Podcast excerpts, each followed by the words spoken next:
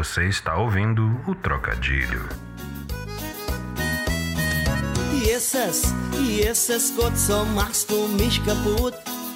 Ach, wenn ich dich fange, ach, ach, wenn ich dich fange. Es schmeckt gut, es schmeckt gut, so machst du mich kaputt. Ach, wenn ich dich fange, ach, ach, wenn ich dich fange.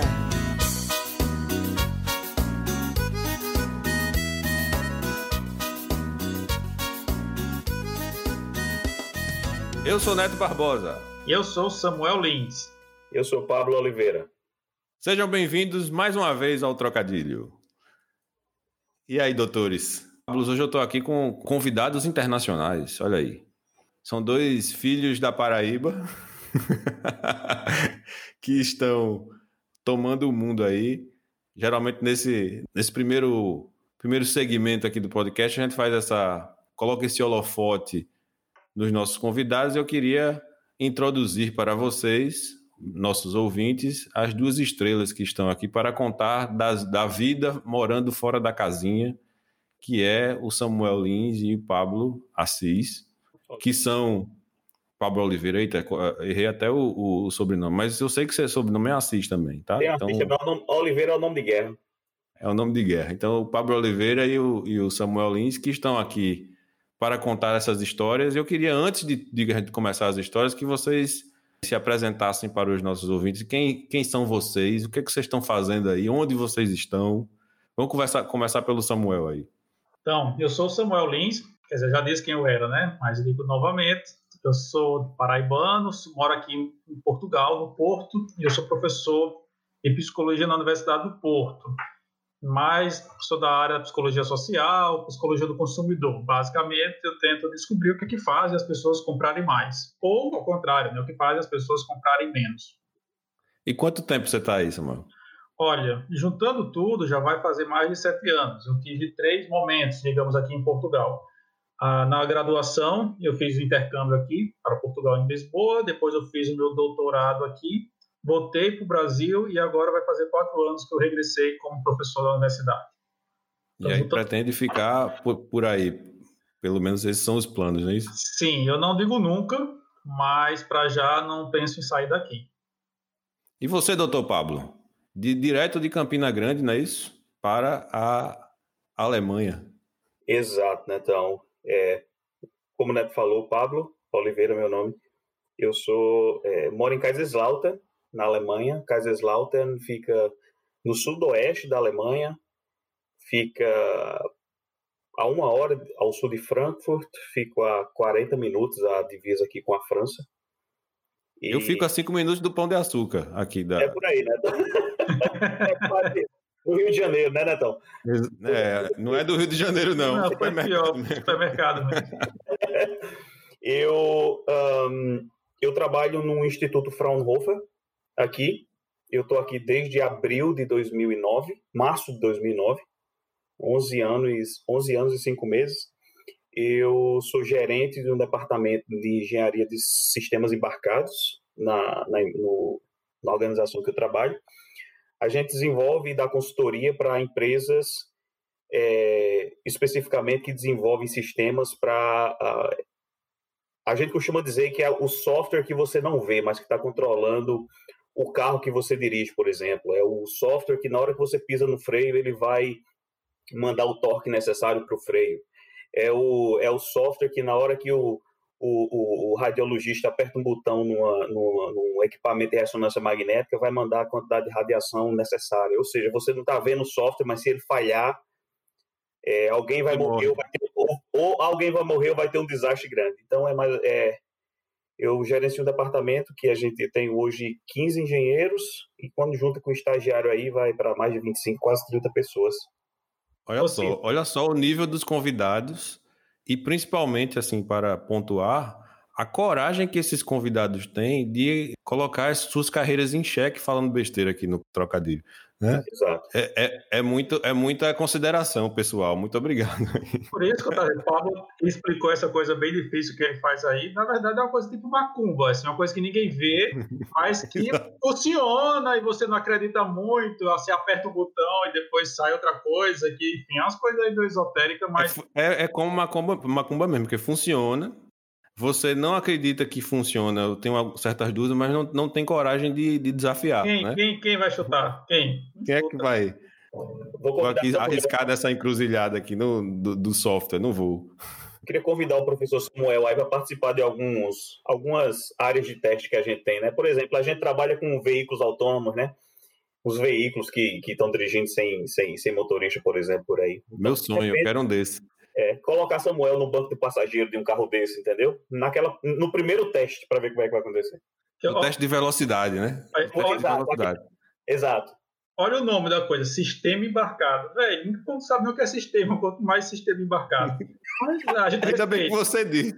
Ainda bem que você disse, que eu não, não, faço a menor ideia. Pelo menos todas as palavras que ele disse em alemão aí, eu, eu desafio todo mundo a procurar no Google. Vocês não vão conseguir nem soletrar. Eu também tenho uma vivência internacional curta, mas eu, eu, como eu falei para vocês na pré-conversa que a gente teve, o foco são vocês hoje. Eu quero escutar as histórias de como como foi difícil ou como foi pitoresco adaptar-se a uma cultura diferente, né? É, eu sei que Samuel está num país que se fala português também, mas de repente é aí que, que tem as histórias mais pitorescas. A gente sabe que o português de Portugal às vezes difere muito do português que a gente fala aqui no Brasil é, principalmente vindo do Nordeste, né, Samuel? Tem uhum. algumas palavrinhas que é complicado. Tem, tem, tem um significado bem diferente para nós aqui. E eu queria conversar com vocês primeiro, assim, para começar a nossa conversa, a respeito é, de como essa, essa adaptação da cultura foi feita, né? Como, como vocês, nos primeiros dias aí, nos primeiros meses, nos primeiros anos, como é que foi difícil, ou se foi difícil, como foi essa adaptação e a gente vai começar por esse tópico, mas antes é, vamos para a vinheta, né, amigos e amigas? Eu vou soltar um trocadilho e espero que ele seja bom. Que vida tão triste, como é triste a vida de Manuel. Manuel, que vida tão triste, como é triste a vida de Manuel. Em espanhol, Manolo, que vida tão triste, como é triste a vida de Manolo. Francês, mananacu, que vida la cut, não triste la cu. Come é triste la cu, la vida la cu di mananacu. Merci beaucoup italiano, manelene, ma che venene tresene. É, como é tresene, com a venene de manelene. Alemão, manen rein, que vid rein, to triste rein. Ist triste rein, la vid rein, de manen rein. Em russo, maneroski. Vamos começar por Samuel. Eu sei que você tem aí algumas histórias que a gente já bolou de rir aqui no, na conversa do WhatsApp, mas vamos começar pela adaptação. Okay. Assim, como é quando você se viu morando em Portugal, assim, qual foi a, a quais foram os pontos difíceis, os pontos fáceis? Qual foi a sensação aí de um, um pesquisador paraibano de repente se ver aí paraibano até, até seja irrelevante, mas o pesquisador brasileiro mesmo se vê morando em Portugal e lidando com uma cultura diferente, porque a partir, a, apesar da língua é uma cultura bastante diferente, não é isso? Sim. É, aqui em Portugal, que eu vou falar de algumas diferenças, principalmente na língua, apesar de ser muito semelhante, mas tem algo que é muito próximo da cultura brasileira, que eles conhecem muito a cultura brasileira, as músicas, a, a, a própria questão da literatura, dos cantores, então é muito comum. Aqui, em termos até também conseguir comida brasileira, é fácil. Antigamente era difícil conseguir cuscuz, era uma dificuldade encontrar, mas hoje já consigo encontrar cuscuz. Então tá tudo bem, meu irmão. Tá tudo, tá bem. tudo bem. Depois que eu descobri que já vende no supermercado, já vende tapioca, já vi agora vende queijo de coalho, gente, realmente é, é, tem sido muito mais fácil. Mas uma, uma, algo que para mim foi muito difícil era a questão do clima. A gente no Nordeste, o nosso frio, que está todo mundo com casaco, é 22 graus da pior noite, olhe lá. E aqui 22 graus é no verão, então realmente às vezes eu não sabia como me vestir. Então, por exemplo, às vezes eu saía de casaco com sandália havaiana, porque era comum sair de sandália havaiana, ou chá, chá, eu só tomava chá para remédio à força quando minha mãe fazia. E, na verdade, aqui eu terminei aprendendo a tomar chá para me aquecer. Então, assim, em termos de adaptação, o frio foi realmente o mais difícil. Com as pessoas foi bem tranquilo. No ambiente da universidade é bem tranquilo também. Existem algumas diferenças culturais, porque aquele estereótipo que tem dos brasileiros ser, serem mais divertidos ou de falar mais piadas ou coisas assim, existe, realmente é. Eu percebo que a gente é mais descontraído em alguns aspectos, mas na verdade, depois de um certo tempo, a gente descobre que os portugueses também são. A diferença é que a forma de fazer piada, a forma, o humor, a forma de ser descontraída é diferente da nossa. E é isso que no início às vezes parece que eles são mais sérios do que a gente, mas depois de um tempo você percebe que na verdade a forma de ser sério, a forma de ser e de estar é que é diferente e as coisas se encaixam. É um negócio interessante esse negócio do humor mesmo, porque é, eu, quando passei um tempo no, nos Estados Unidos, eu, eu, notei que no início o humor americano não fazia sentido nenhum para mim. Porque ele ele estava muito arraigado na cultura, né? Nos, nos, nos contextos culturais. Depois de um tempinho, eu passei a achar graça daquelas coisas que eu achava sem graça, porque eu estava. Não, agora eu estou entendendo o contexto aqui. Difícil era traduzir muitas vezes as piadas que eu sabia em português, que faziam sentido aqui no Brasil, para eles de uma forma que, que se ficasse engraçado para eles. Eu até acabei dominando essa técnica no final da, do meu tempo lá. E, de fato, fiz muitas amizades com esse, com, com esse quebra-gelo do humor que eu aprendi a fazer. Mas é, de fato, essa, essa questão do humor aí é, é, é interessante, que tem a ver com a cultura, né? Sim, demais. É bem isso. Assisti no início os programas de humor português e não achava graça de nada, de nada, simplesmente nada. E depois eu percebi que depois de um tempo você realmente percebe que é tudo muito diferente quando você conhece ali algumas nuances. E hoje eu assisto e me divirto bastante. Tá bom, Gajo. Né, vamos passar agora para, para Pablo. E aí, doutor Pablo, diga aí a sua experiência com a adaptação na Alemanha. Isso aí eu acho que deve ter sido bem diferente, né? em relação a, a nível hard aí. Primeiro que eh, Samuel tocou alguns pontos aí bem interessantes e que eles se aplicam a mim com certeza, né? Por exemplo, a questão do clima. De fato, bicho, é uma diferença absurda, porque quando eu é, saí de João Pessoa, fui morar em Campina Grande, fui fazer mestrado em Campina Grande. E de Campina Grande, que foi onde eu nasci, depois fui morar em João Pessoa, passei a adolescência, um pedaço da juventude de João Pessoa, voltei para Campina Grande. Campina Grande tem aquele climazinho frio ali em junho, né? Junho, julho. E eu pensava que aquilo ali eu já estava treinado para vir para a Alemanha, para a Europa, e não teria problema com isso. Até que um dia, bicho, é, a temperatura vai caindo, caindo, caindo, caindo. Eu me lembro que no meu primeiro inverno aqui eu peguei menos 21. Nossa! E eu descobri que existe coisa pior que a neve, né? Então, assim, é era, verdade. Questão de, era questão de andar, na, de estar tá andando na rua e deslizar porque tá tudo congelado, entendeu? Ah, eu levei muita queda, bicho.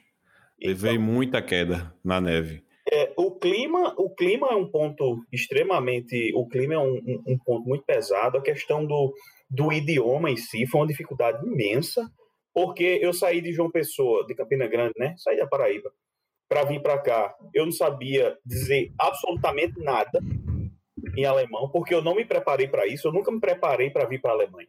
Eu estudei inglês desde cedo, então eu tinha um, um bom inglês e eu me preparei para vir para a França. Então, eu estudei francês é, para vir trabalhar na França. Até que a proposta de emprego que eles me deram aqui na Alemanha foi muito boa. E eu disse, sabe de uma coisa, eu vou arriscar. Então, cheguei aqui sem saber dizer absolutamente nada. Absolutamente nada.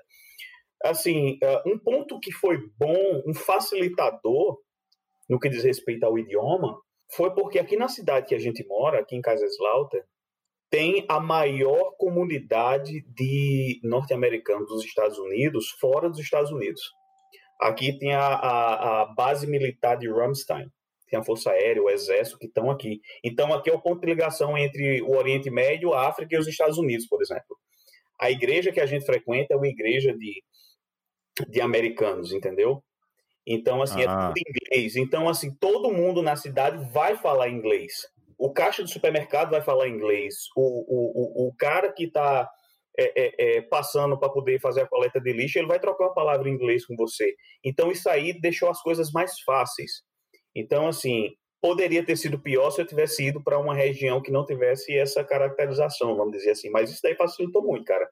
No que diz respeito É, onde ao- eu morei, onde eu morei foi no Texas, eh, tinha essa essa facilidade também por conta do, da comunidade mexicana. Não é português, Uhum. mas caso você fique perdido lá, todo mundo sabia um pouquinho de espanhol. Então, com espanhol, o brasileiro se, se, se vira melhorzinho, né? Essa questão da neve também, a questão da neve do frio também, eu morei no Texas, então não tinha necessariamente, pelo menos eu não, eu não, não fui com, com a mente preparada para enfrentar frio.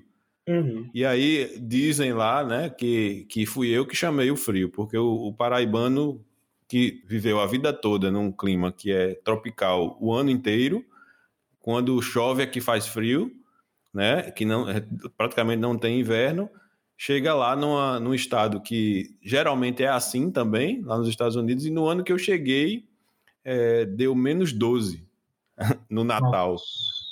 Foi, foram, foram 13 centímetros de neve, pô. E, e todo mundo assim, nossa, isso nunca acontece aqui. Aconteceu só quando o brasileiro veio é, fazer aqui a, a sua temporada aqui para pegar ele e ele saber o que é, que é neve. E a primeira, minha, minha primeira experiência com a neve linda e maravilhosa de Hollywood, quando eu vi aquele negócio é, branquinho e lindo, vamos para fora. É, eu descobri que a neve é só um sintoma, né? Que a água também congela. Então eu levei uma queda de costas, assim, né? igual aqueles filmes de, de Hollywood, comédia pastelão. Minhas perninhas levantaram, assim, paralelamente ao chão, e eu caí sentado. Eu Foi muito legal. eu me recordo que é, ainda falando voltando um pouco aí falar sobre a questão do idioma e o fato de as pessoas aqui falar inglês e mas eu querer me forçar para aprender o idioma local né É, eu me lembro que logo acho que foi na minha primeira semana que eu fui no supermercado e ia comprar óleo e antes de sair de casa foi aquela ciência né fui no Google peguei o Google Tradutor escrevi a frase toda e fui com a frase pronta para procurar se eu encontrasse óleo no supermercado para perguntar a algum atendente e eu cheguei com o alemão, assim, de, de uma semana de casa, capengando e tentando falar, e a mulher não entendia. Aí ela fez: Você fala inglês? Eu fiz, minha filha, você resolveu a minha vida. Aquela, Obrigado. aquele pessoal que fica repondo é, produto no supermercado, eu fiz, rapaz, por que eu não fiz a primeira pergunta? Você fala inglês? Então, daquele dia diante, a primeira coisa que eu fazia quando eu chegava num lugar era: Você fala inglês? Quando a resposta era não, aí eu mudava, entendeu? E isso, de certa maneira, foi até uma, um, um impedimento para eu evoluir mais rápido no, no alemão. Porque eu tinha aquela facilidade que todo mundo falava inglês. Para que eu vou falar alemão? No trabalho todo mundo fala inglês. Aí o bicho começou a pegar, quando eu me recordo que o meu chefe, o meu chefe à época, me mandou para uma reunião em uma empresa que todo mundo só estava falando alemão. E ele Que fez, uma, legal. ele fez lá para a reunião e volta com um relatório para gente. Isso eu estava morando aqui fazia uns 10 meses. Então, a partir daí que o bicho começou a pegar, entendeu? A partir daí que o bicho começou a pegar. E, Pablo, tu já sabe falar alemão? Eu tento, né, Samuel? Como é que fala? O rato roeu a roupa do rei de Roma em alemão. Ele vai mandar tu se lascar em alemão aí, eu acho. Eu não sei. A resposta que eu queria dar a você nesse momento é, vai talvez impeça a, Ah, a liberação do podcast. 10 anos na Alemanha e não sabe falar o rato rei, roeu a roupa do rei de Roma. Mas tudo bem, só para só era uma dúvida. Aí É. tu podia dizer assim, né, Samuel? Olha, eu já cheguei em Portugal falando português. Muito mais fácil. muito Agora- mais- sou muito mais inteligente que você. Eu não queria falar, mas já que o Netão falou, então tudo bem. Agora, isso do, do frio, é depois, enfim, voltando novamente a falar do frio, eu lembro de uma experiência que eu tive, porque o que acontece? Aqui é frio fora de casa, mas nos- dentro do- dos locais é quente. Então eu lembro que eu estava de pijama e falei, ah, vou sair, coloquei um casaco para mim e fui fui pro shopping. Sendo que o shopping é quente dentro durante o inverno. E sendo que eu, se eu tirasse o casaco, eu estava de pijama. Então, foi aí, foi- isso foi um pequeno detalhe que eu, ou por exemplo, quando eu saía de casa, eu colocava 10 camisas uma em cima da outra para ficar mais quente, quando depois eu descobri que eu poderia comprar apenas uma camisa que seria o suficiente. Então? Pois, então eu lembro que assim, esses detalhes pra, gente- a gente não sabe, assim, que existe roupas para frio, existe. Eu lembro que uma vez eu vi que tinha casaco de meia estação. Eu falei, gente, para casaco só existe para uma coisa, quando você está com frio. Casaco de meia estação, ou, ou tá com frio ou tá com calor. Então, que essa meia estação é o outono, que é um casaco que nem é muito frio o frio, mas também se você andar sem casaco, você congela porque está frio. Então, é, foi, é. foi mesmo um aprendizado novo, assim, aprender a, a, a se vestir quase. A minha experiência com, com, com frio também, quando eu peguei o frio pela primeira vez assim, eu fiquei desesperado, porque eu não sabia como me proteger do frio. E eu andava de bicicleta no campus onde eu morava. Então você imagina você andando de bicicleta, aquele vento frio, que é 12 graus abaixo de zero, mas a sensação térmica é muito, muito pior, né? Por conta do vento. E o vento, eu lembro, eu, eu lembro de perceber minhas orelhas quase assim, não, devem estar tá quase caindo aqui, porque doía, cartilagem, ficava do céu. Cheguei para um amigo meu, falei, me ajude, o que é que eu faço? Porque meu dedo do pé dói, minhas, meu nariz dói, o, maxilar trava aqui do, do, frio, a orelha dói, o que é que eu faço? Não, cara, tem que se proteger, a cabeça, proteger o. Sua meia é a prova d'água, eu não sabia, meia é prova d'água, minha gente. Eu moro no Nordeste.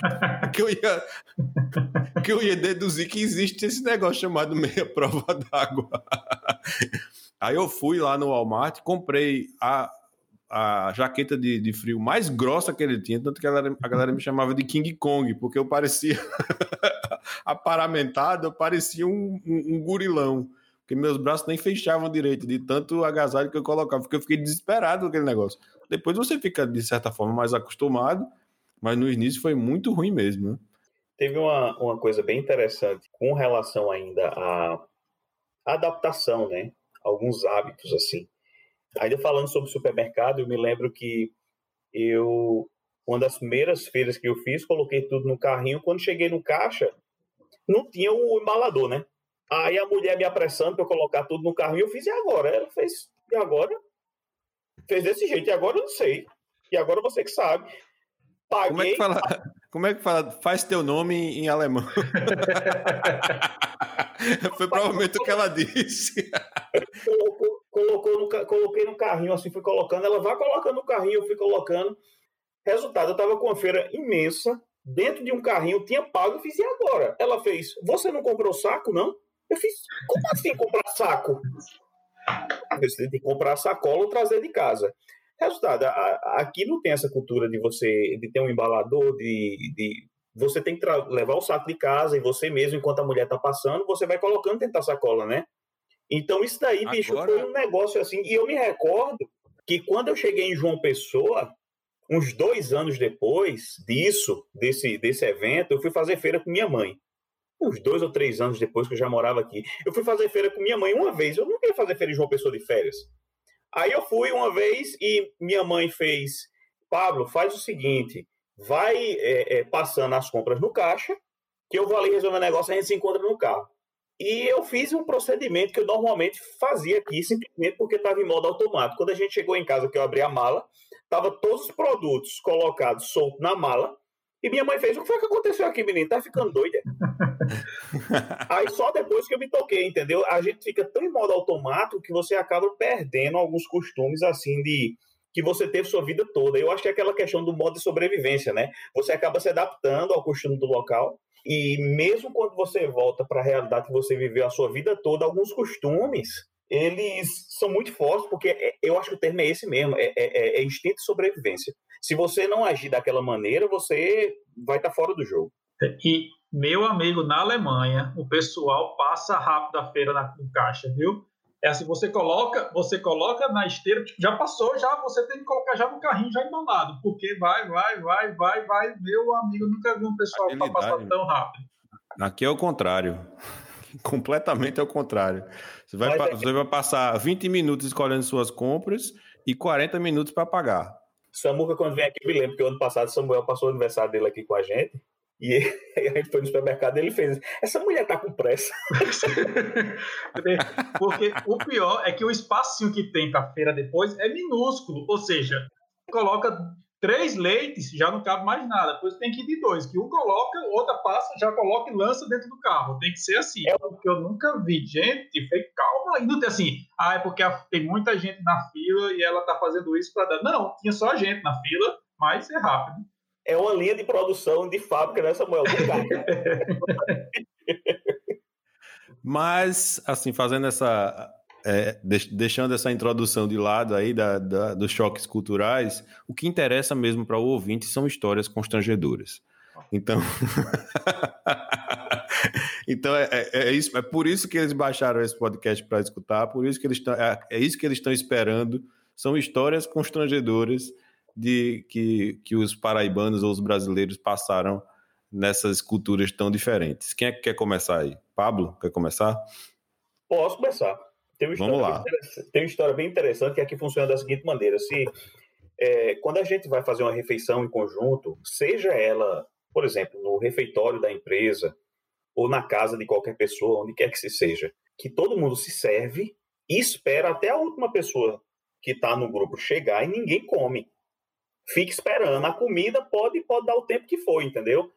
Mas só come quando todo mundo estiver na mesa. Quando todo mundo sentar na mesa, tiver com seu prato, olha um para o outro, diz bom apetite e todo mundo começa a comer. Já teve situações de demorar, bicho, cinco minutos, sete minutos, oito minutos, e o cara estava esperando alguma salada dele ficar pronto, o que quer que seja, e, e, e, ninguém começa a comer. E isso é, se você for convidado na, na casa de alguém, é desse jeito. E essa história é bem interessante, ela vai me matar, que é da minha esposa, a Elisa. É, a gente foi convidado para a casa de um pessoal aqui, foi nos nossos primeiros meses aqui. E me lembro que a Elisa tava, a gente tava com uma fome danada. Aí eu me lembro que a gente chegou, se serviu e foi, eu acho que uma das primeiras visitas que a gente fez assim para fora. Eu já sabia disso, mas eu e a Elisa a gente ainda não tinha conversado sobre esse protocolo, né? Aí a Elisa fez, tô com fome. Aí a Elisa se serviu, sentou na mesa e começou a comer. E todo mundo começou a olhar para ela assim, de uma maneira constrangedora: o que é que tá acontecendo? E ela comendo. E eu sem querer.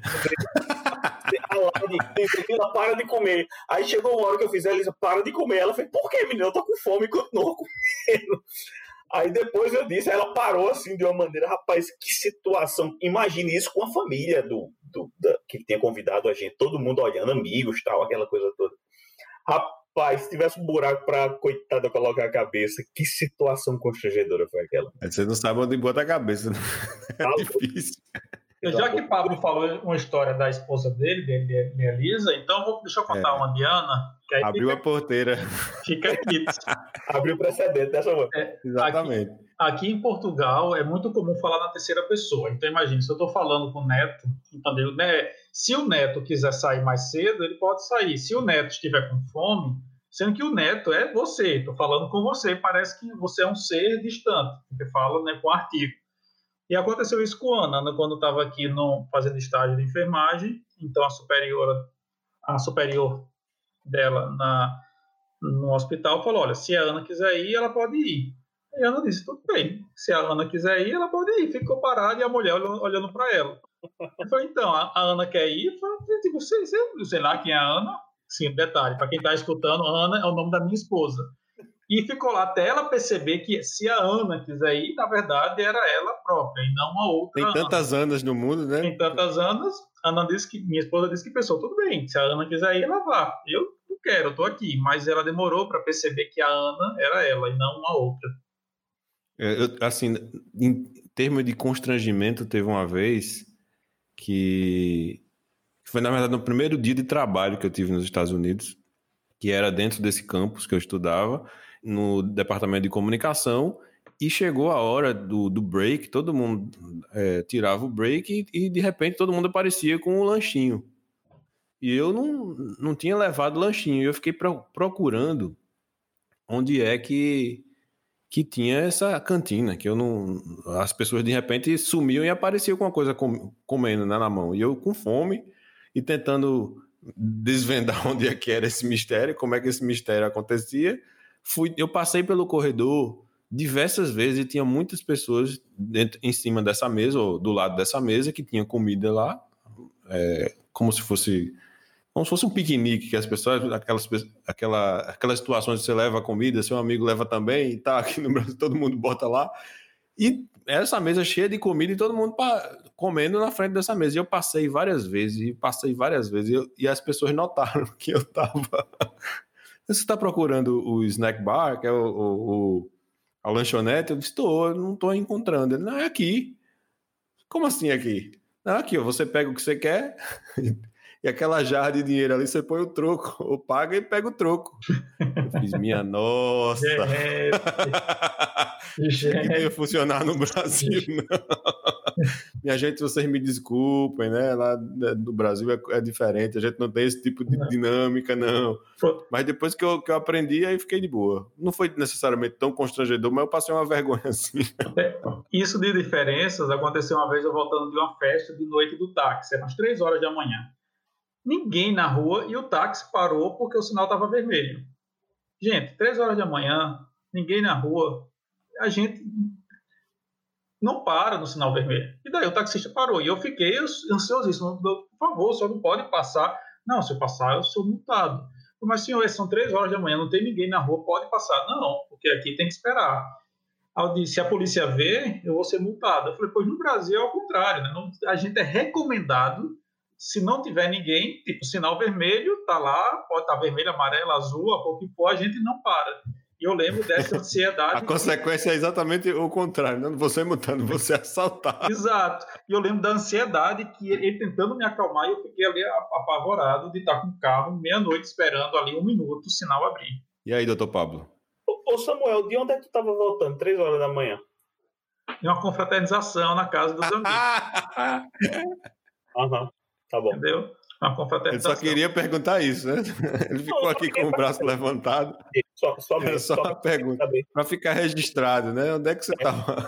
Uma confraternização. Uma confraternização, confraternizaçãozinha dos amigos. Os Tá amiguinhos do doutorado. Foi. Tá certo. É, eu me recordo que no meu primeiro mês aqui, eu fui convidado por um colega do trabalho para ir a um churrasco na casa dele. Então eu vi, rapaz, estou me sentindo já em casa, né? Estou me sentindo já parte do, do grupo, assim. E principalmente Era só chucrutes. principalmente porque o, o, o- alemão, ele é muito reservado, né? Então, assim, até para fazer um convite, assim, para você se convidar para casa de outra pessoa, demora para você sentir parte daquele ciclo ali. O pessoal me convidou e eu vi, rapaz, que, que legal. Ele vai ser um churrasco na minha casa. Eu fiz, ok. Então eu me preparei e, e cheguei na casa do cara, né? E eu vendo que todo mundo chegava com uma bolsinha, com uma sacola, com uma série de coisas. Saber o que é que estava acontecendo, né? Aí daqui a Chegou pouco. Esses o- brasileiros pé rapados, não sei não. Já come a comida dos outros. né? Isso, que quando sabe que é churrasco, fica sem comer o café da manhã já para preparado para o churrasco. Exatamente. Exato. Aí eu chego, aí chego lá no churrasco. Aí o cara que é o, o, que- o colega que convidou fez: cadê sua carne? Como assim, cadê minha carne? Ele fez: pra colocar na churrasco, na churrasqueira. Eu fiz: eu não tô entendendo, não. Cadê sua carne? O que é que você vai comer? Eu fiz: o que você servir. Aí ele fez: eu só tenho pra mim, pra minha esposa e pros meus dois filhos. Não tenho pra você, não. Rapaz, ficou naquela conversa assim, naquele loop. Eu sem entender ele, ele sem me entender. Até que tinha um colega lá que era casado com uma. que ele tinha, ele conhecia o, o Brasil, e ele chegou pra mim, me puxou de lado e salvou. Ele fez: bicho, eu trouxe aqui mais do que eu preciso, eu vou compartilhar com você. Aí eles ficaram, tá resolvido aqui. E ele me explicou depois que no churrasco desse, cada um leva a sua carne. Minha Cada um nossa. leva a sua carne, a churrasqueira tá lá, cada um leva a sua carne, cada um assa a sua carne, cada um olha a sua carne, e o que quer que seja, tá entendendo? Então, assim, é uma, esse rapaz foi um choque cultural pesado, porque churrasco ele sempre fez parte do É nosso um- convívio, É um né? paradoxo, né? Que você compra- convida para uma confraternização e ela tem esse tom individualista. É, mas, por outro lado, tem a vantagem, porque toda vez que a gente organiza churrasco no Brasil, tem aquele que leva picanha, tem aquele que leva carne de terceira, que vai comer a picanha do outro e ninguém vai comer a carne dele. Então, te- resolve outro problema também. Tanto que- é tanto, é- é tanto que, que a Elisa, minha esposa, junto com, com, com as amigas dela aqui, organizaram uma festa junina durante muitos anos. E assim, rapaz, foi no começo foi uma confusão nos primeiros eventos. Por quê? Porque ia, por exemplo, um alemão que era casado com uma brasileira, uma brasileira que era casada com um alemão, o cara chegava com a carne dele e queria tomar conta da carne dele, mas a gente queria fazer a coisa tipo uma festa junina brasileira, entendeu? Você leva a carne, você deixa lá e vai colocando no bolo e todo mundo come de tudo. Aí é tanto que chegavam os nativos e diziam: Não, essa carne é minha, ninguém toca. e chegou ao ponto de uma confusão na churrasqueira assim que eu falei: Rapaz, o que é está acontecendo aqui? Até que depois, nas próximas vezes, Elisa e, e, e as, as outras é, pessoas que organizaram fizeram um anúncio oficial dizendo assim: se você quiser que a sua carne ela entre no pacote, ou seja, no tradicional estilo do churrasco é, é, é, é cooperativo para todo mundo, você coloca a sua carne aqui. Se não, você venha, vai ter um espeto, vai ter tudo para você se tomar conta da sua carne. E impressionantemente, muita gente levava e dizia: não, a carne é minha, eu trouxe para mim, para minha família, e quem vai tomar conta dela sou eu. Gente, eu só, quero, eu só quero fazer um churrasco, né? Tem que fazer quase é. preencher um formulário para. Mas interessante é. Interessante é que eles não fazem isso, eu, eu acredito, não fazem isso com intenção de ofender ninguém. É simplesmente a hum, cultura deles. É a cultura. É o estilo deles. A gente às vezes se ofende por, pelo sangue latino que a gente tem. Nossa, que coisa horrível, não imagina esse tipo de atitude, né?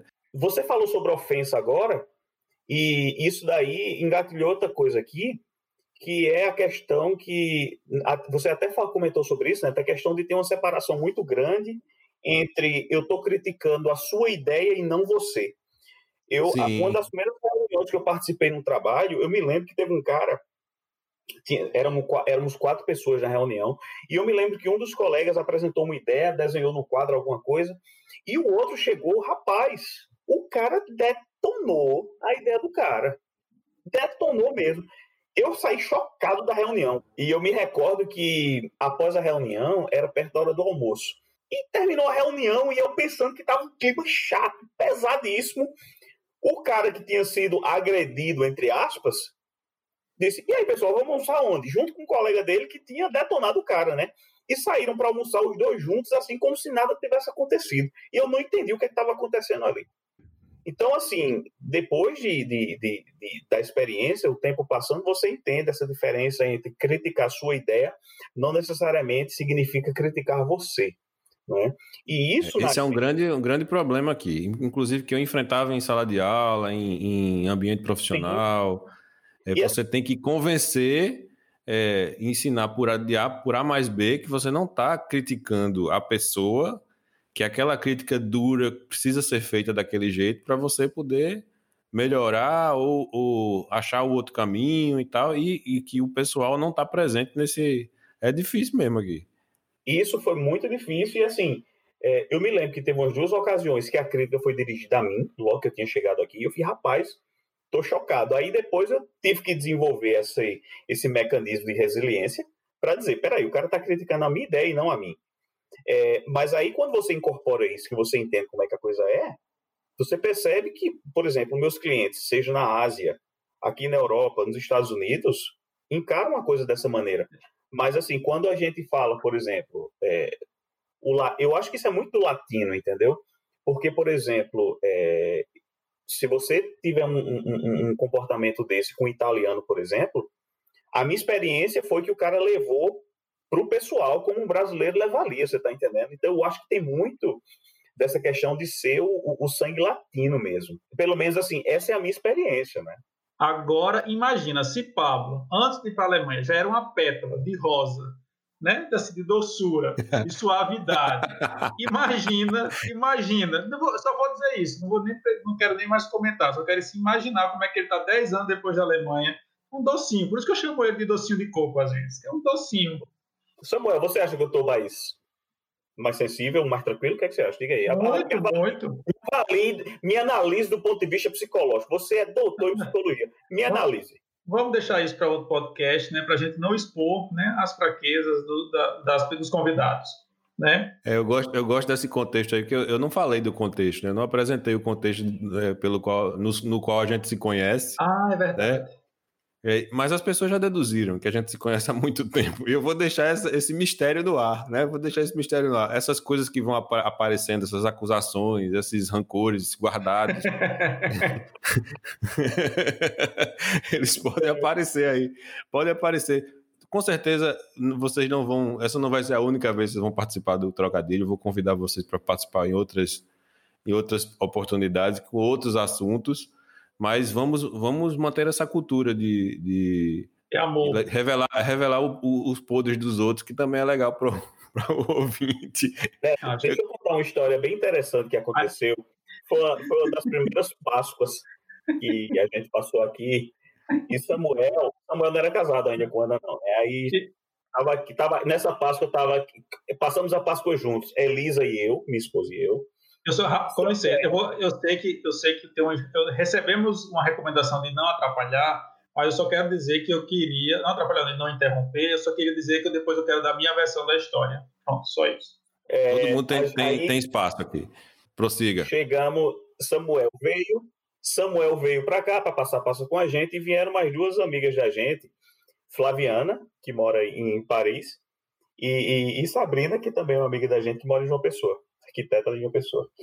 E vieram para cá e a gente estava no carro, a gente estava indo para Munique.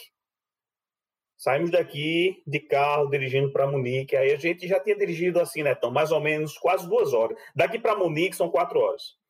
E a gente estava dirigindo e Samuel para e faz assim: Ô Pablo, essa cidade Ausfart deve ser muito importante, né?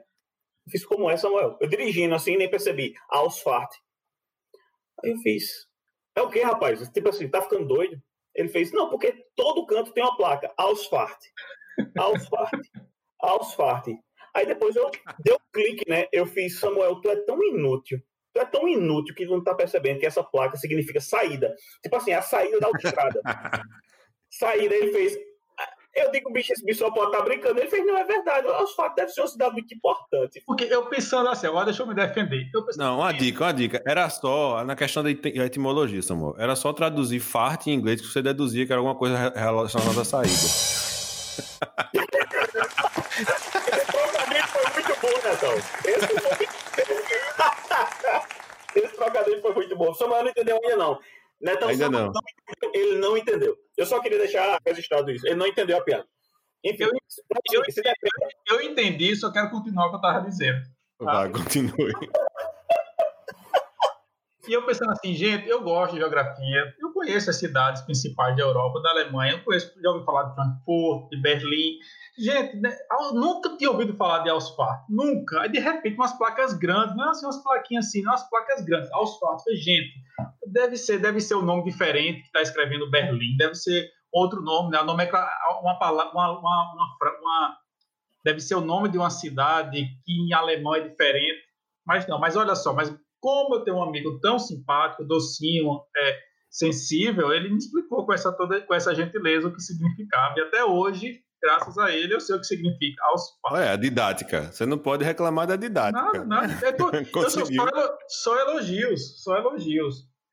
E é só, é só também lembrar dessa questão do, da tradução em inglês, que também faz sentido, né? Sim, verdade. completamente. Mas aí, é, falando. Tem mais alguma coisa aí? Mais algumas historinhas? Não, tem história constrangedora. É, primeiro constrangedora tem, né? Meu primeiro dia de, meu primeiro dia de trabalho. É, me, me recordo que eu tinha o departamento que eu trabalhava e tem a cozinha lá no final, né? E me apresentando para o pessoal e começou. O que, é que você faz quando você conhece alguém? Você aperta a mão, né? Aperta a mão, é. Aí eu apertei a mão do pessoal, apertamos a mão, aquela coisa toda ali passou. Quando foi no dia seguinte, cheguei, Bom dia, pessoal, tudo bem? E um ou outro ia lá, apertava a mão, porque muitas vezes você faz isso, né? No ambiente de trabalho, pelo menos essa é a minha experiência quando eu trabalhei aí no empresa, aí em, em João Pessoa e, e, tudo mais. Aí eu me recordo que o pessoal começou a ficar constrangido porque estava num aperto de mão, né? De manhã. Aí, mas ninguém disse nada, ficou aquele silêncio meio morto. Daqui a pouco chegou uma mulher de fora e falou: tá que tanto aperto de mão de uma hora dessa da manhã, rapaz? Foi daí que eu percebi que eu estava sendo absolutamente invasivo com o pessoal, porque o costume de aperto de mão aqui é um negócio assim, é absolutamente é, é exceção, entendeu? Só se acontece em momentos, em momentos é, é, é, é de destaque, ou quando algo realmente está acontecendo. Eu me lembro que quando eu defendi meu doutorado aqui, o ritual de apertar a mão do pessoal da banca foi, foi um ritual mesmo, tá entendendo? E você, e você percebia que as pessoas estavam com certo desconforto, porque estavam ali apertando a mão. É agora que você é doutor, você pode apertar a minha mão. Então, assim, lembro, essa questão do aperto de mão foi algo também que eu não tinha entendido direito no começo como é que acontecia. E depois, por exemplo, quando as pessoas iam me visitar aqui, família, E quando conhecia alguém, eu chegava assim numa situação e apertava, eu, eu, eu brecava, entendeu? Eu colocava a mão assim, não, não, não. Aí dizia, por quê? Acaba tá doente? Eu falei, não, depois eu explico. Uma outra história constrangedora que eu também tive foi com a, com a parada de ônibus. Porque eu morei no Rio de Janeiro nesse período entre doutorado e, e voltar para cá, no João Pessoa também, mas no Rio de Janeiro eu lembro, quando eu, quando eu pegava ônibus lá, que, por exemplo, a parada de ônibus ela se estendia pela quantidade de ônibus que tivesse. Então, se eu estivesse ali na frente, na parada, e parasse oito, oito ônibus um atrás do outro, eu tinha que correr até o oitavo ônibus para entrar, porque ele ia parar na frente da parada. Então, à medida que os ônibus vão parando, você tem que ver qual é o seu e ele pode estar distante e você corre. Então, uma vez eu estava aqui, parou o primeiro ônibus, o segundo, o terceiro na parada e eu fui correndo. O terceiro ônibus. Quando eu cheguei lá, bati a porta, o, o, o motorista não abriu, eu bati a porta para abrir, afinal já tinha chegado. E daí o que aconteceu? Ele disse: não, a parada de ônibus é na parada, espere lá na parada que ele vai parar. Falei, sonho meu que isso acontecesse quando estava no Brasil, que se eu tivesse esperado na parada, o ônibus às vezes passava direto. Ok, primeiro constrangimento, depois eu volto para a parada tranquilo, quando o ônibus chega e abre a porta, eu sou o primeiro a entrar.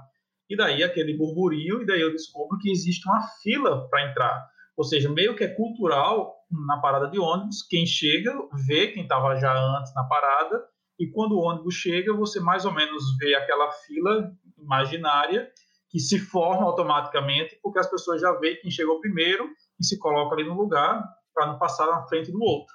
Então, Bem aí... diferente. Sim, sim. Então foram Aqui dois. Eu, eu, fui, eu, fui dar, eu fui dar uma de europeu uma vez numa parada de ônibus dessa daí. Eu trabalhava aqui. Fui dar uma de europeu, porque eu, eu fui esperar as pessoas. Não, eu, eu tava primeiro, mas tinha muita, muita gente, principalmente umas senhoras na parada. Eu disse: não, eu vou esperar, eu vou, eu vou dar a vez para elas entrarem primeiro. E o ônibus estava um pouco lotado. Então vá, entre, senhora, entre, senhora. Entre, senhora. Eu, o motorista não, não gostou muito da minha atitude, ou pelo menos não, não considerou a minha atitude europeia de eu deixar as pessoas entrarem. Eu entrei por último e ele estava ávido para é, arrancar, né, para seguir, seguir viagem. E ele fechou a porta do ônibus no meu pé. Ah, olha aí.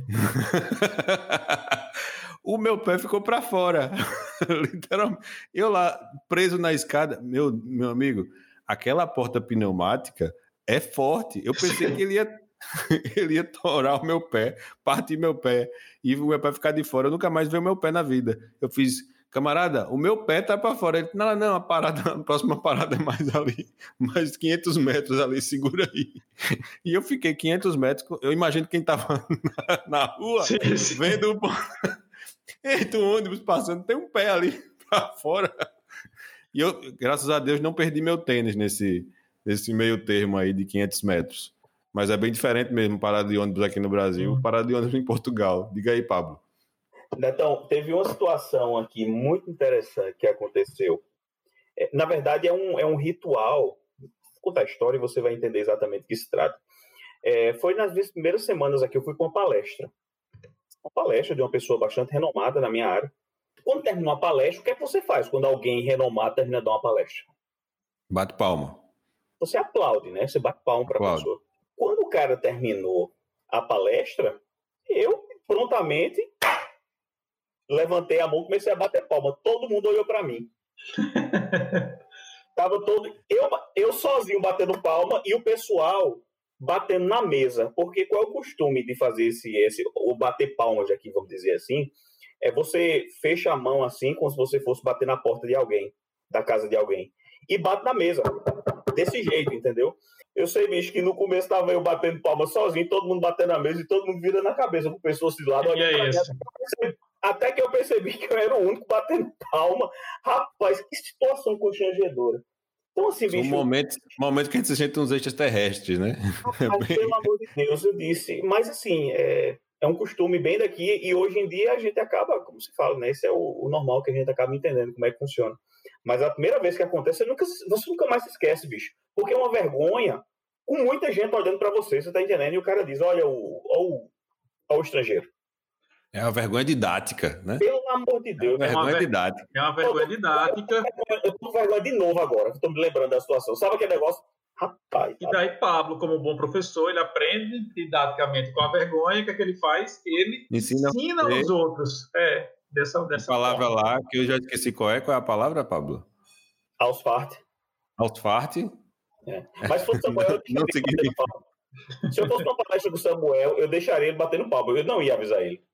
Claro. Ou você ia, você ia encorajar, né? Bate Encorajar. palma. ele. O Samuel bateu a palma com, com bastante força, com bastante entusiasmo. Viu? Ó, eu, vou, eu, vou, fazer eu mais, lembrei de uma mais. história aqui que não é minha, não estava na pauta, mas eu vou contar, porque tem, uma- tem essa questão de você dar vergonha didática, mas nesse caso foi um- um- uma maldade, né? Que, que o brasileiro geralmente faz, porque a gente fica reclamando, né? De não, a gente passou vergonha no exterior, mas quando o gringo vem para cá, né? A gente geralmente faz essas. Constrói essas, essas situações de vergonha didática para os nossos amigos, né, que vêm aqui, né? Principalmente quando tem um amigo que é de uma cultura bem diferente que vem passar aqui, a gente sempre ensina uma palavra errada para ele falar, né? Sempre aquela alma cebosa brasileira que, que a gente gosta de praticar de vez em quando. E meu irmão, um dos meus irmãos, o Henrique, ele não sei, ele nem autorizou a contar essa história, mas vou contar de todo jeito. É, passou um tempo na Ásia, fez uns amigos lá, fez uns amigos japoneses. E ele, quando foi casar, mencionou a um dos amigos japoneses dele que ele ia casar. E o japonês prontamente, não, quando é o seu casamento? Eu vou pro seu casamento. Ele não acreditou que o, o japonês viria pro casamento, deu a data pro, não, é tal dia aqui. E o japonês apareceu aqui no Brasil, ligou para ele do Rio. Ei, cara, tô no Brasil. Vim pro teu casamento. Ele disse, ó, só que eu não moro no Rio, né? Eu moro aqui em João Pessoa. E aí o, o japonês fez lá, comprou uma passagem nova, chegou aqui e ficou hospedado na casa da minha mãe. E a minha mãe, é, assim, entupiu o japonês de comida, de comidas gostosas. A gente gostava muito porque a gente pegava pegava rebaba disso aí, né? Só que teve um dia que o japonês ficou encantado com o cozido. É, cozido de carne aqui que minha mãe fez e gostou muito. E o japonês tem aquela cultura de, de honrar, né? Honorável e tal. E ele perguntou para Henrique: Eu quero agradecer quem fez essa comida. E aí, meu Henrique disse: Olha, foi a secretária da minha mãe, tá ali, Joana, né? A gente chama ela de PP, mas o nome dela é Joana, tá lá. E você vai fazer o seguinte: ele diz, Me ensine como é que eu, que eu vou agradecer. Aqui no Brasil se faz o seguinte: bate na barriga duas vezes e diz: Agora vou cagar.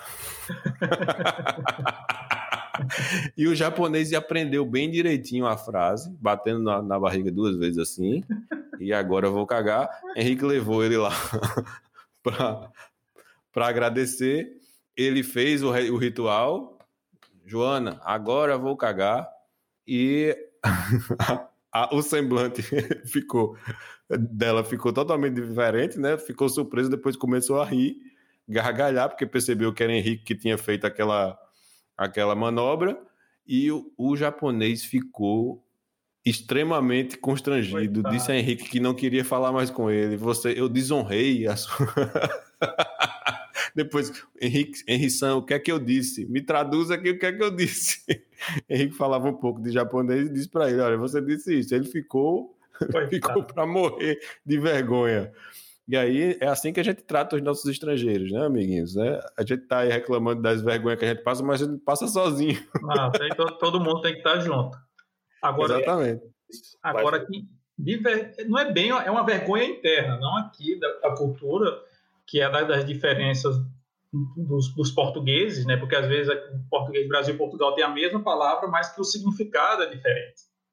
Exatamente. Então- Eu quero só fazer um parêntese que essa fala de Samuel agora, ele já compartilhou com a gente os tópicos, e essa é a razão pela qual este, esse episódio está marcado como explícito no Spotify. Certo? Então, Só para deixar vamos- bem claro. continue. Estamos Continue. falando de cultura, tá? Mas eu vou falar, vou falar. Que, enfim, tem, tem palavras aqui em Portugal, por exemplo, né? Eu tenho uma filha rapariga. Minha mãe não gosta de saber disso, né? Mas minha filha é uma rapariga. Que rapariga aqui em Portugal é menina. Uma menina, tem uma rapariga. Então, no início, isso era muito constrangedor. Tanto que na minha tese do, do doutorado, eu estudei compras, comportamento de compra de adolescentes de raparigas e de rapazes portugueses. E escrevi rapariga em todos os lugares. E a minha mãe falou comigo, meu filho, converse com a sua orientadora, porque você vai voltar para o Brasil. Se alguém ler a sua tese, pode ser que não entenda direito o que foi que você foi estudar aí, né? Que eu fiz uma tese, apliquei um questionário com as raparigas portuguesas. Que tipo de pesquisa é essa? tá... com, muitas, com muitas raparigas. Eu disse, mãe, mas eu estou escrevendo em português de Portugal, né? Eu escrevi a tese em português de Portugal. Então, outra palavra, por exemplo, aqui, né? Cu, cu e rabo. Cu e rabo é uma palavra comum, é como bumbum. Então, eu lembro, minha filha, eu tenho uma filha de dois anos, e quando ela era bebezinha, ela adormecia, gostava de dormir no carrinho, passando pela calçada. E ela adormecia, porque tremia o carrinho. E aí um amigo meu disse, Ih, essa rapariga gosta de um cu tremido. Aí eu disse, como é que é, rapaz? Que história é essa? Que. Então, assim, ele falando isso assim, o cu é assim, ah, essa, essa menina gosta de, de balançar o bumbum, assim, ou de, ou de se mexer. Então, são palavras que, no início, até me era constrangedor para mim, mas depois chegou uma hora que eu me divertia. Dizia, ei, rapariga, tudo bem? Já que era para entrar na cultura, então, realmente, eu, eu entrei na cultura. Mas até hoje, a minha mãe não fala essa palavra. Ela diz que é uma palavra que começa com a letra R, aquela palavra com a letra R, mas ela não, não admitiu ainda, não que ela tem uma neta rapariga, oh, mas a verdade. Nossa. É eu lembro, tem... foi, foi, acho que foi nos primeiros anos que você estava aí, que, que eu não sei, não sei, não sei precisar o ano, mas aquele filme A Garota do Capuz Vermelho, que é uma história de, de Branca, Branca de Neve, não, Chapeuzinho Vermelho, né? Que foi com a, se eu não me engano, é com a Amanda Seyfried. Uma releitura daquele conto lá do da Chapeuzinho Vermelho, estava em cartaz, acho que você mandou para a gente, não sei se era Orkut ainda, mas você tirou uma foto do cartaz português e mandou para a gente, tinha lá a rapariga do capuz vermelho. Rapariga do capuz vermelho, então a olha só, o Chapeuzinho vermelho. vermelho não me engana. Não me engana. O vermelho não me engana.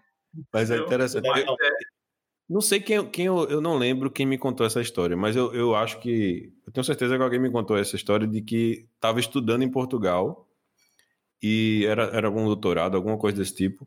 De fato, estou procurando aqui na memória, não lembro quem foi. Mas ela disse que às vezes era uma. Essa diferença de vocabulário libertava, porque ela, tipo, tava com raiva da, da moça do lanche lá.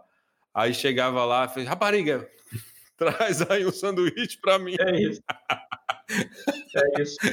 E ela estava liberando raiva, mas na, na, cultura não estava acontecendo nada de diferente. É como também aqui, rapaz, né? Rapaz é puto, não é? Então, puto é, é um rapaz. Então, o puto pode namorar uma rapariga. Olha só, aí tá tudo bem. E é assim que as coisas, é assim que as coisas funcionam. É importante também dizer que tem algumas palavras, exemplo, o norte é mais conhecido, isso também foi algo engraçado, o norte de Portugal é mais conhecido por falar mais palavrões, mas isso não são palavrões, mas até por falar mais palavrões de maneira natural. Então, por exemplo, aqui no norte de Portugal, isso é curioso, as pessoas falam muito um palavrão, que isso é palavrão, que é o foda-se. Foda-se, foda-se, foda-se. Mas, por exemplo, eu vi uma vovozinha fofinha na parada de ônibus falando foda-se. Então eu pensei, se uma vovozinha fofinha tá falando foda-se, deve ser. Eu... Foda-se deve ser assim. Que droga. Deve que ser outra palavra dessa. Deve ser uma coisa. Tudo bem. Aí eu vou para Lisboa visitar uma amiga na época, a Aline. Tava fazendo doutorado. Eu chego lá todo empolgado. Foda-se. E ela, Samuel, que é isso? Eu nunca fui te chamar palavrão. Mas quando eu chego aqui, todo mundo fala, foda-se, então eu tô falando, tentando, falar, tentando ser como os locais. Eu disse, não, mas isso no norte do país é que é mais comum falar o foda-se, que é um palavrão, mas é tão comum que não soa, não soa forte. Mas aqui no sul já é mais forte. Então também tem essas, essas diferenças regionais. Como as porras, né? Por exemplo, porras é algo que é muito gostoso, delicioso, é cilíndrico, é algo. Fala, fala por você. Por favor, contextualize rápido isso. Contextualize é quando, você, quando você aperta, sai um líquido cremoso muito gostoso. E é muito comum aqui você comprar porras para comer. Que porras são churros. São os nossos churros brasileiros. Nossa! Então, então, é um mundo muito assim, né? Você vê rapariga com cu, com rabo, com puto, comendo porras, tudo assim, tudo junto de maneira muito tranquila. E que, na verdade, uma conclusão que a gente terminou chegando, que eu tenho chegado, é que essas palavras aqui têm um sentido comum. Mas todo, quase todas as palavras parece que quando atravessaram o Oceano Atlântico, foi no Oceano Atlântico que passaram a ter mais do que um significado. Foi a então, alma cebosa brasileira que fez isso acontecer. Então, pois, pois é. Então é curioso. Uma outra diferença, não tanto aí para esse sentido, mas que também é muito forte aqui, é a diferença dos pronomes de tratamento, do você e do tu. O você aqui é muito formal, ou seja, se você vai conhecer, o, você vai falar com o seu chefe, com o professor, você fala por você. Se é alguém muito próximo, você trata por tu. E isso realmente delimita espaços. Tanto que você, você imagina, é amigo de um professor no início, chama de você, vai chegar uma altura que ele vai dizer: Não, não precisa me chamar de você, pode me chamar por tu. Isso e é muito forte. Isso realmente é delimita. Tudo bem, para quem nasceu nessa cultura, falar você e tu já é muito comum. E, sim, isso para os outros pronomes. Por exemplo, está tudo bem com você, está, está tudo bem contigo, contigo é próximo, consigo é distante. Gente, eu lembro que quando aprendi se consigo nas aulas de português, eu pensei, eu aprendia, mas eu nunca imaginei que um dia eu fosse usar isso. Então, como foi a sua aula? Sua aula é mais formal. Como foi a tua aula? É algo mais próximo. Ok, para escrito eu já até consigo gerenciar isso, mas na fala é quase é difícil demais. Então eu lembro que eu tive uma reunião com a diretora de uma empresa que estava para conversar sobre estágios para os alunos de psicologia e foi um caos, porque eu comecei, tá tudo bem, por quê? Tá tudo bem com você? Não, porque se tu quiseres, se tu, não, desculpa, se você quiser, não, porque a, a sua, quer dizer, desculpa, enfim, Aí chegou uma hora que ela mesma disse: Olha, eu sei que você é brasileiro, não se preocupe, eu entendo que você está querendo me tratar bem, de utilizar a norma correta, mas sinta-se à vontade, fique à vontade, porque senão a gente não vai terminar nunca, porque você também fica um pouco nervoso, quer falar as melhores palavras, e o, o seu, teu, consigo, você é algo que realmente é, é, delimita espaços, e já passei alguns constrangimentos. Termina sendo um constrangimento um, pouco menor, exatamente por isso, porque é, eles sabem que a gente, nós somos brasileiros e também a cultura brasileira que é muito forte. As novelas brasileiras passam aqui, passaram muitas e ainda passam. Então eles nos percebem muito bem. Ó, perceber, né? Perceber já é algo mais português. Eles nos compreendem muito bem. A gente que com eles é um pouco tem essas outras conotações. E uma palavra também que eu queria falar, tem outras, mas essa eu queria deixar de falar, que é o adeus. No Brasil, o adeus para a gente é quase assim, é uma despedida, adeus, ou seja, não sei quando é que eu vou ver você. Adeus aqui não, é, uma, é, é um tchau. Então eu lembro da primeiro encontro que eu tive com a minha orientadora do doutorado, e no final ela disse adeus. Eu disse, gente, eu mal cheguei. Já, já reprovei. Já me despachou. adeus.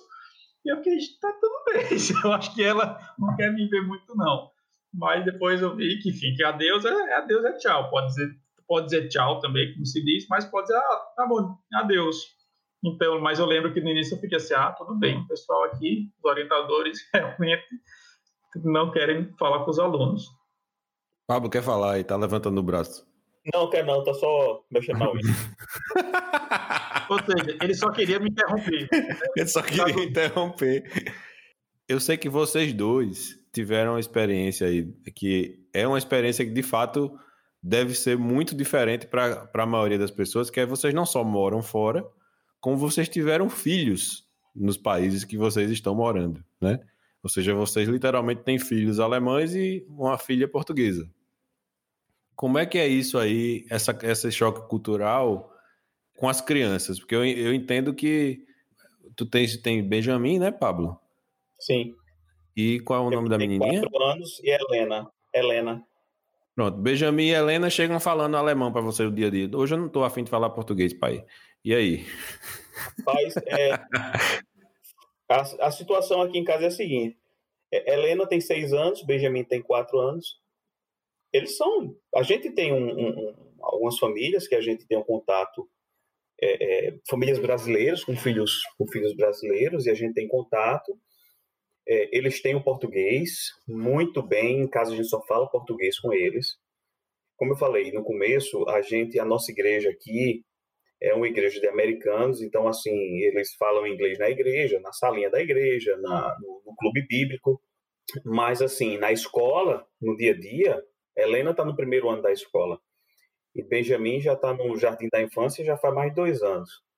Então só se fala em alemão. E assim como, por exemplo, a nossa vizinha aqui, a vizinhança toda, só se fala alemão. Então, assim, é, eu me recordo que a Helena chegou um dia em casa, é, ela fez um comentário, ela foi falar alguma coisa comigo e ela soltou uma palavra que eu não entendi o que era. Eu fiz. Rapaz, não foi.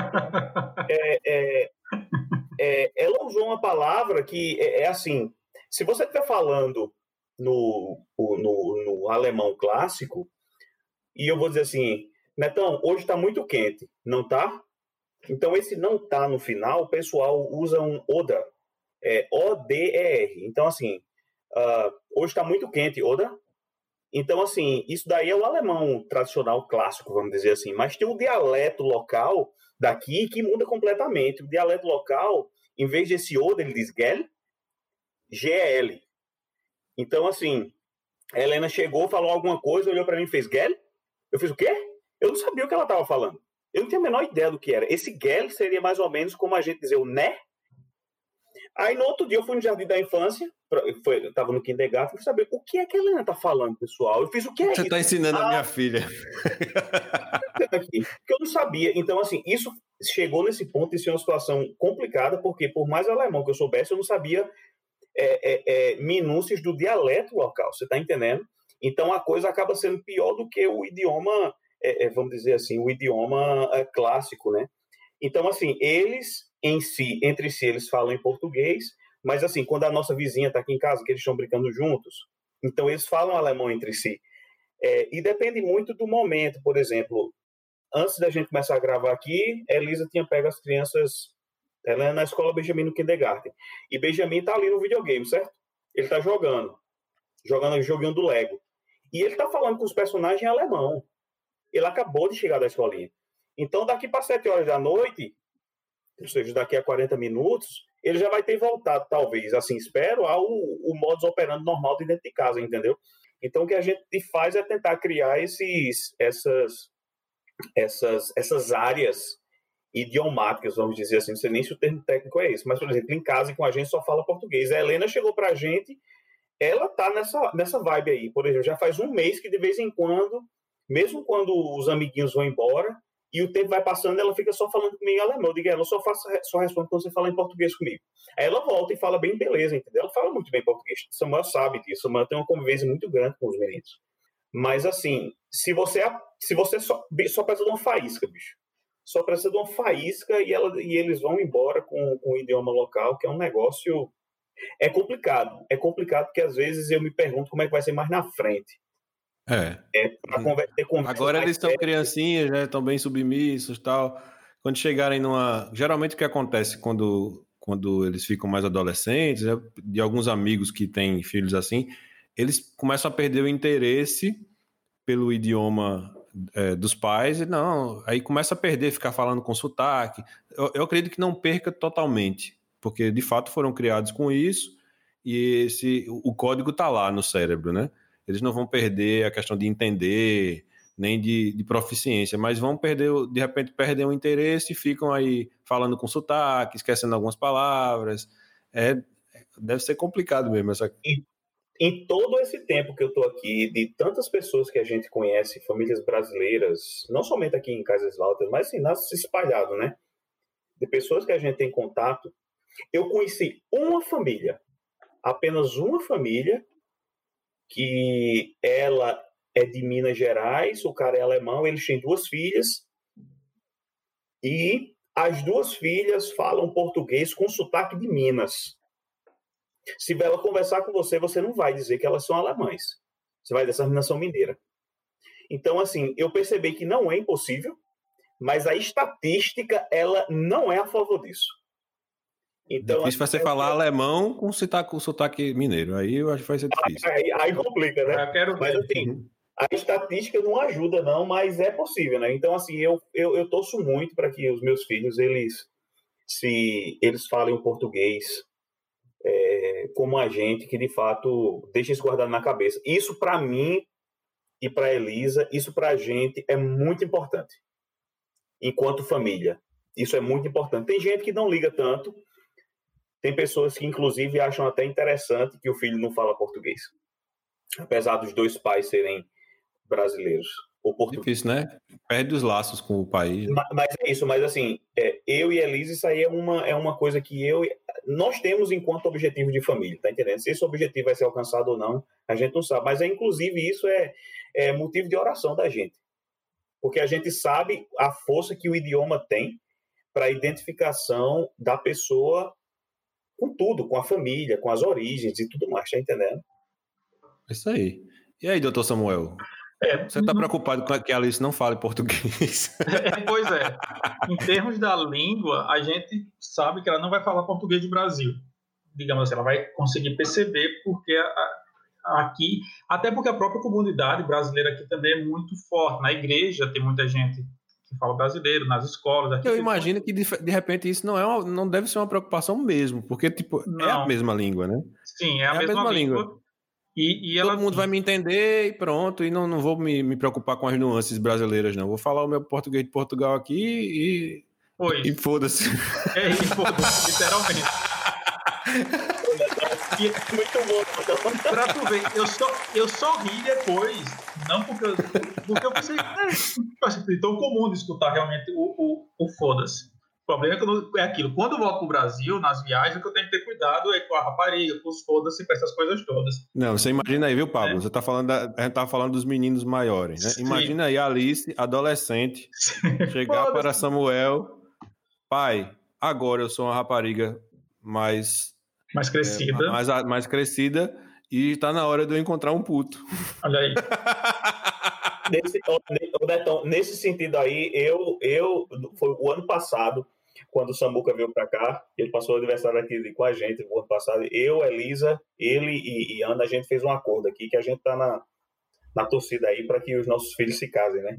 Pelo menos Benjamin Alice. E se resolver muito problema dessa muca. Muito, aí, muito, muito. Aí vocês já estão falando de outra cultura, é indiano isso aí. Sim, sim. Não, eu até falei, vocês estão misturando ponto, as culturas demais. Nesse ponto, a Alice sai, sai desvantagem, porque ela vai aprender português, né? Então, assim, por exemplo, os filhos de Pablo aprendem português e alemão. Quem está na Inglaterra aprende português e inglês. A Alice aprender português e português. É bom que vai ter aí duas... Do, se vai, se vai ser uma linguística, vai ser boa. Então, assim, enquanto, enquanto língua, a gente realmente não tem essa preocupação, porque, enfim, não é nem uma preocupação, porque as escolas e tudo. Agora ela não está indo para a escola e também com a pandemia, o contato que ela tinha com outras crianças, com o mundo português, digamos assim, pessoas, passou a ser mais reduzido. Temos amigos portugueses, enfim. Então a gente não tem essa ainda. Algo que a gente se preocupa é porque, por exemplo, a gente já conheceu algumas famílias que não valorizam a cultura portuguesa. Então, por exemplo, é um outro extremo, valoriza só a, a brasileira. Então, o filho até está falando com sotaque brasileiro, português, e diz, ah, isso é feio. Ou está aprendendo a história de Portugal e fala, ah, mas você não precisa saber disso.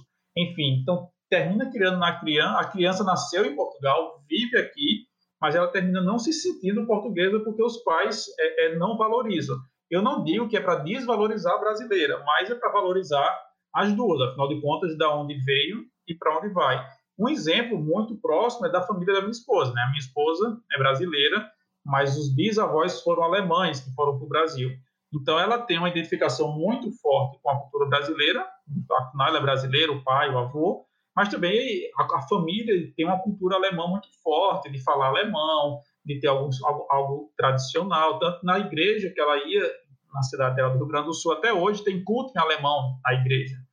Então, e, e, e, o que eu acho curioso é que não existe uma competição de qual é a melhor cultura. Então, isso eu acho muito importante, porque se a gente está no outro país, não é esquecer a nossa, pelo contrário. Então, a gente, isso das músicas, de colocar músicas brasileiras em casa, de ensinar as músicas, de ensinar coisas do Brasil, dos estados do Brasil. Porque também algo que é curioso, que talvez seja mais específico de Portugal, e isso é muito curioso também, é a gente escutar a história do Brasil narrada por portugueses. Então, isso, na verdade, você parece que aprendeu a história errada, não é? Porque a gente aprendeu que os portugueses foram para o Brasil e que mataram os índios e que coisa, e que destruíram e que os, os, nos exploraram. Não, os portugueses foram para o Brasil para levar a civilização, as grandes navegações, a tecnologia que existia de melhor era portuguesa. Então tem muitas nuances, até dos reis, enfim, muita coisa que na verdade parece que agora que eu estou entendendo a história, que eu estou juntando as duas partes. Então a gente tenta assim, ah, queremos aprender a história de Portugal, que a Alice aprenda, mas também explicar o povo que vem do Brasil, mas que ela não, ela quer, mas que acho que a gente quer colocar como importante para ela e tentar isso. E eu, eu sei que isso não é fácil, como o Paulo falou, é algo que a gente tenta, mas a gente vai ver ainda, é que ela não precise decidir é, qual é a melhor. Ela não precisa decidir, que, ou ela não precisa sentir que precisa decidir. Na verdade, ela é brasileira e ela também é portuguesa. É um pouco nisso. É só você falar, Alice, tudo bem, mas não fale rapariga na frente da sua avó. Sim, sim. É uma dica. Eu queria, eu- eu queria ver realmente tua, é, é, é, a tua mãe vendo tu falando essas palavras aí, bicho. Ela deve ficar muito chocada, viu? Fica, fica, fica, fica. Fica mesmo. E, Fica assim. E quando teus filhos falam alemão na frente da tua mãe, Pablo? Ela não, não acha que eles estão falando palavrão, não? Mãe fica rindo, mãe acha engraçado. Aí ela diz: Vovó, você não sabe o que, é que eu tô falando. Claro que não, meu filho. Sei não. É só, é só você ensinar uma palavra pra ela. Pronto. Ausfahrt! Ai, meu Deus. E outra palavra, passa daqui. Vaza. O famoso vaza, né? Vaza. Olha aí, ó. Aí, Samuel. Palavra, ó, tradução contextualizada de Ausfahrt. Aos fatos. Vaza. Pica a mula. Né? O L. Exatamente. Gente, eu quero agradecer. Funciona também. É, são níveis, né? Dá o L, saia, vaza. Tipo assim, não serviu, foda-se. E aí, com, com essa contextualização de saída, eu vou encerrando o nosso episódio hoje aqui. Bom, né? Porque se a gente ficar aqui, de fato, conversando, vai ser três horas de podcast. Eu prefiro salvar esses, essas outras duas horas aí para outros episódios e a gente ter, dar mais risada aqui contando essas Sim. histórias, né? Eu ainda fui lembrando aqui de outras palavras, depois pode fazer um só de palavrinhas que faltaram. Ah, É, e Pablo faz um só de palavras em, em, em alemão que ninguém vai entender, né? Então, é exato, ótimo. exato. Ele podia fazer só uma sugestão. Rato roeu a roupa do rei de Roma, que ele não soube responder. Então fica para a próxima. Eu queria. Vamos fazer o seguinte, já que você tem esse trocadilho aí, Samuel. Eu copiei aqui no chat um desses. Um desses trava-línguas em alemão. Leia aí, por favor, o que é que tá escrito. Não, a gente vai Não. encerrar o, ep- o episódio, então, com o Samuel tentando ler Trava-língua tá aqui. trava-língua em alemão Leia aí, ficar aqui Samuel. gravado para a posteridade. Vamos lá, Samuel. Amigo, isso meu sogro e minha sogra que sabe falar alemão, você é expulso da família. Mas vamos lá. Fischen, fischen, fischen, fischen, fish. Fischen. Não, tem que ser com a garganta, né? Fischen, freisen, fischen, freisen. Tem que ser uma coisa assim. Tem que ser com a garganta. Você fica com o, o, o- o puto e a rapariga. É melhor, é melhor, é melhor. então é melhor, é melhor. É melhor ficar. Gente, então esse foi o nosso episódio de hoje. Lembrar vocês, ouvintes aí, que vocês podem seguir o Trocadilho no Instagram também, no arroba, arroba TrocadilhoCast, e fazer os seus comentários lá.